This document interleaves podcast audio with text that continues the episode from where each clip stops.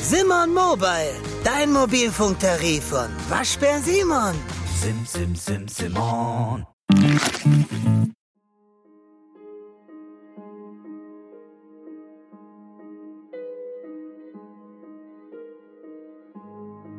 Die nachfolgende Erzählung ist keine Frucht der Fantasie, sondern ein düsteres Kapitel aus einem wahren Albtraum.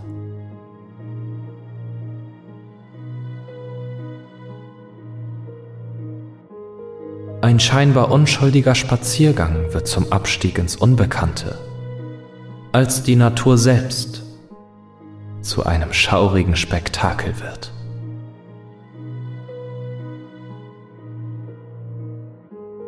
Die Stille des Waldes wird von unheimlichen Geräuschen durchbrochen und eine bedrohliche Präsenz enthüllt sich.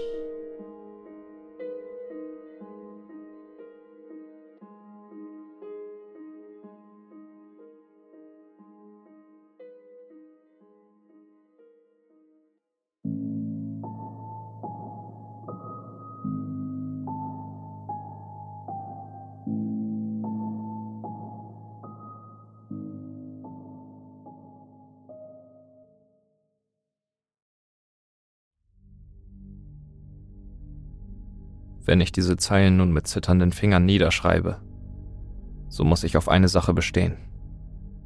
Jedes Wort daran ist wahr, so unglaublich es auch klingen mag. Meine Erlebnisse sind in ihrer wahren Form bereits so derart unweltlich und einzigartig, dass ich weitere Ausschmückungen durch das Erfinden fantastischer Details nicht nötig habe. Daher erwehre ich mich aufs äußerste der Behauptung, ich sei ein Hochstapler. Sollten dennoch Zweifel an der Glaubwürdigkeit meiner Erzählung aufkommen, besonders wenn diese meinen Verstand betreffen, so sei gesagt, dass ich selbst am meisten zweifle an der Verlässlichkeit meines Verstandes und am Wahrheitsgehalt meiner Erinnerung. Und doch, allen Zweifeln zum Trotz, bestehe ich darauf, dass jede meiner hier aufgeschriebenen Erlebnisse und Erinnerungen so und nicht anders passiert sind. Meine Erzählung beginnt an jenem schicksalshaften Herbsttag im frühen September. Aus einer mir bis heute unerklärlichen Laune heraus entschloss ich mich dazu, gegen Nachmittag einen Spaziergang im nahegelegenen Wald zu tätigen. Ich sagte meiner Haushälterin Mrs. Hassett Bescheid, dass ich heute später dinieren würde und dass ich nun eine Weile außer Haus sei, sollte ich Besuch empfangen. Getreu ihrer mütterlichen Art schwatzte sie mir eine kleine Brotzeit auf, die ich mitführen sollte. Außerdem warnte sie mich, nicht allzu lange fortzubleiben, da es in diesen Tagen schnell dunkel wird. Um sie zu beruhigen, packte ich das Brot in meine Manteltasche und versprach, bei Einbruch der Dunkelheit wieder zurück zu sein. Und so zog ich denn also los. Auf dem Weg zum Waldrand stopfte ich meine Pfeife, die ich immer mitführte, denn ich pflegte es während meiner Spaziergänge zu rauchen. Der Wald kleidete sich bereits in herbstliche Farben und der Boden war feucht und nachgiebig. Es hatte vor einem Tag einen starken Sturm gegeben, und obwohl die Straßen der Stadt bereits wieder trocken und warm waren, so hing der Duft von Regen und Sturmwind noch allzu deutlich im Gehölz des Waldes. Ich ging selten in den Wald spazieren, einzig wenn ich keiner Menschenseele zu begegnen wünschte, und das war heute der Fall, suchte ich die Abgeschiedenheit der Waldwege auf. Ich kannte Wege durch das Unterholz, die jede Begegnung mit anderen zu vermeiden wussten. Ausgenommen den Jägermann, der ab und an seine Runden auf meinem Pferd drehte. Doch war er ein schweigsamer Geselle und verstand es, einen nachdenklichen Herrn nicht durch die Geschwätzigkeit zu stören, so dass eine Begegnung mit ihm meinen Spaziergang nicht geschadet hätte. So schritt ich also durch die Trampelpfade, die kaum einer kannte, nebst mir und dem besagten Jäger. Rasch hatte ich mich von allen Wanderwegen entfernt und ich wanderte auf den halb verwachsenen Pfaden, die nur die Tiere kennen mögen. Hier konnte ich in der Abgeschiedenheit meine Pfeifchen paffen, den Klängen der Natur lauschen und mich ganz meinen Gedanken hingeben.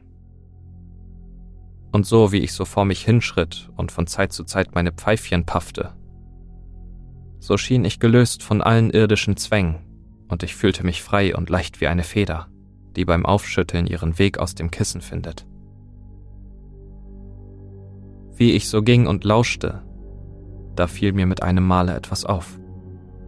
Es kam plötzlich über mich, gleich einem kalten Regenguss, der von einem Blatt auf einen herabfällt. Mir fiel auf, dass die Vögel nicht mehr sangen. Eine banale Sache will man meinen, doch just wie ich den Gesang der Vögel zu vermissen begann, fiel mir auch auf, dass ich nicht wusste, wie lange ich bereits fort war. Meine Pfeife war längst erkaltet und der Himmel begann sich in das Kleid der Dämmerung zu hüllen. Dennoch beschlich mich das Gefühl, nicht lange fort zu sein. Ich begann also, mich in meiner Umgebung umzusehen. Doch mein letzter Gang durch den Wald lag schon eine Weile zurück, so dass ich mich nicht entsinnen konnte, wo genau im Wald ich mich befand. Insonderheiten dessen, dass der Wald sich durch den Wechsel der Jahreszeiten stark gewandelt präsentierte und ich keinen meiner Orientierungspunkte wiedererkannte. Doch da der Weg gerade war und nur in eine Richtung führte, beschloss ich einfach umzukehren und auf demselben Weg zurückzugehen. So tat ich also und trat den Rückweg an. Doch nach wie vor regte sich nichts im Gehölz, sang kein Vogel, als hielten sie alle gebannt den Atem an in der Betrachtung eines großen Schauspiels der Natur. Auch ich spähte umher, konnte aber den Anlass für jenes große Schweigen nicht ausmachen. So stapfte ich weiter voran, denn es wurde mit jener Minute dunkler und ich führte kein Licht bei mir. Doch mit fortschreitender Dunkelheit schien der Weg immer verschlungener zu werden, die Pfade immer überwucherter von Schlingpflanzen und Unkraut. Es wurde zunehmend schwieriger, durch das dichte Gestrüpp zu manövrieren, so dass ich bald annehmen musste, im fahlen Licht zu weit gewandert zu sein und meine Abzweigung zurück auf den Wanderweg verpasst zu haben. Ich blieb also nahe eines großen Baumstammes, von welchem ich mir sicher war, ihn nie zuvor passiert zu haben, stehen und überdachte meine Situation. Im Grunde gab es keinen Anlass zur Sorge. Selbst wenn ich die Abzweigung verpasst hätte, müsste ich nur geradeaus gehen, da der Trampelpfad nach einer Weile von selbst aus dem Wald führte. Es wäre zwar ein Umweg, der mir sicher 20 Minuten kosten würde, doch angesichts der fortschreitenden Düsternis schien es mir am sinnvollsten, diesem Pfad bis zu seinem Ende zu folgen. Er würde mich wieder zur Stadt führen, wo mich eine Gardinenpredigt von Mrs. Hassett und eine warme Mahlzeit erwartet. Ich stopfte eine weitere Pfeife und zog entschlossenen Schrittes weiter. Ich hatte die Pfeife längst zu Ende geraucht und die Nacht umhüllte mich nun vollends. Doch noch immer war kein Ende des Weges in Sicht. Obgleich ich stramm marschiert war und der Pfad noch immer stets klar sichtbar, so dass ich mich auch nicht ins Unterholz hatte verirren können. Noch immer befand ich mich auf dem Pfad, noch immer hörte ich nur das Stapfen meiner Schritte. Und dies war der Augenblick, wo ich es mit der Angst zu tun bekam. Ich erwog den vertrauten Pfad zu verlassen und querfeldein durchs Dickicht zu streifen. Doch ein Jäger würde mich mit meinem dunklen Mantel für ein Tier halten und mich mit Schrot sieben, so dass ich den Gedanken wieder verwarf. Da die Bäume über dem Pfad Licht waren, würde mir wenigstens der Mond leuchten. Im dichten Wald wäre es jedoch pechschwarz. Also blieb ich auf dem Pfad und dachte darüber nach, wie es sein konnte, dass ich noch immer nicht aus dem Wald fand. Doch so sehr ich auch grübelte, mir fiel keine Lösung auf dieses Problem ein. Und ein Ende des Waldweges kam auch nicht in Sicht. Um auszuschließen, dass ich im Kreis lief, beobachtete ich den Wegesrand sehr aufmerksam. Doch keiner meiner eingeprägten Wegpunkte erkannte ich wieder. Ich lief nicht im Kreis. Nach einer Weile beschloss ich, dass es keinen Sinn hatte, weiterzuziehen. In der Nacht würde ich ohnehin nichts erkennen. Ich wollte mich auf einen Baumstamm setzen und bis zum Morgen ausharren. Doch kaum hatte ich mich auf einen besonders breiten Stamm niedergelassen. Da hörte ich einen Laut, der mein Blut in den Adern gefrieren ließ. Ein Laut, der unmöglich von einem heimischen Tier stammen konnte. Dieses Geräusch stammte zweifelsohne von einem lebenden Wesen und je mehr das Grollen anschwoll, desto weniger wollte ich dem begegnen, das solche Laute ausstieß. Ich erhob mich also hastig von meinem improvisierten Stuhl und ging zügig in die Richtung, in der ich die Quelle dieses sonderbaren Lautes nicht vermutete. Als das Grollen mehr und mehr anschwoll, beschleunigte ich meinen Schritt weiter. Doch so sehr ich auch lief, der Urheber des Lautes schien näher zu kommen. Daher tat ich das einzig Richtige und kroch in ein nahes Buschwerk am Wegesrand, um mich so dem Blick des herannahenden Unheils zu entziehen. Im Versteck lauschte ich dem Stapfen und Toben einer Kreatur, die wesentlich größer sein musste als jedes mir bekannte Waldtier, gemessen daran, wie gewaltig ihr tosender Schritt klang, als sie sich ihren Weg zu meinem Versteck bahnte. Und dann schließlich brach das Grauen aus dem Unterholz.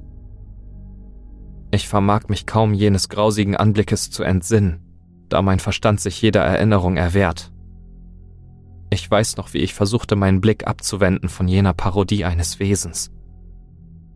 Doch ich war gefesselt und unfähig, mich auch nur einen Augenblick von dem grotesken Schauspiel zu lösen. Ich will mich hier einer Beschreibung des Wesens entziehen, da jede Umschreibung des tatsächlichen Grauens nur gespottet hätte. Ich sage nur so viel, als dass jenes Wesen einem übergroßen Affen glich mit hängenden Schultern und einem schlurfenden Gang. Jedoch wirkte jener Affe durch seine ungeheuerliche Größe und seine missgebildeten Glieder so grotesk, dass eindeutig hervorging, dass jene Kreatur kein Geschöpf Gottes sein konnte. Am schrecklichsten schien mir seine Haut. Selbige mutete an, als hätte man einem lebenden Wesen alles Fleisch von den Knochen gerissen und nur eine blutige, vernarbte Haut über seinen Leib gespannt. Die Augen der Kreatur waren schwarz wie die Finsternis des Waldes. Damit besah sie nun ihre Umgebung und hob ihren grässlichen Kopf in die Höhe, als würde sie mich wittern. Und wie sie meine Spur aufgenommen, so jedenfalls erklärte ich es mir, so brach sie in ein triumphales Geheul aus, das so schrecklich anzuhören war dass ich auf der Stelle aufsprang und panisch ins Dunkle des Waldes türmte, ohne mich noch ein einziges Mal umzusehen. Ich weiß nicht, wie ich es schaffte. Irgendwann erreichte ich völlig atemlos den Waldrand, wo einige Männer mit Laternen nach mir suchten. Ich stolperte geradewegs in ihre Arme, und sie übergaben mich Mrs. Hassett, welche mich zu Bett trug, wo ich in einen traumlosen Schlummer verfiel. Am folgenden Morgen beschaute mich der Doktor, konnte aber keine Wunden finden, nebst ein paar Abschürfungen von meiner spektakulären Flucht. Er stellte die Diagnose. Ich mochte mich im zugigen Wald erkältet haben und der Affe sei nur ein Produkt meines Fieberwahns gewesen. Doch so sehr ich dies glauben mochte und so sehr mir alle Männer, die den Wald abgesucht hatten, versicherten, dass sie keine Spur vom Affen gefunden hätten, ich konnte es nicht glauben. Denn ich weiß, was ich sah.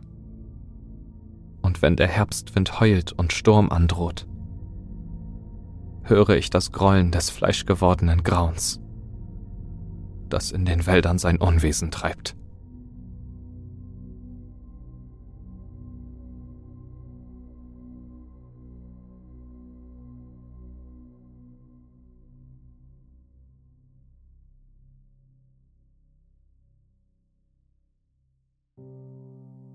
Hat dir diese Geschichte gefallen? Dann lass doch eine positive Bewertung und einen Kommentar da. Du willst wissen, wie es bei Midnight Stories hinter den Kulissen zugeht? Schau doch gerne mal bei Instagram vorbei. Dort wirst du fündig. Untenstrich Midnight Stories oder in den Shownotes.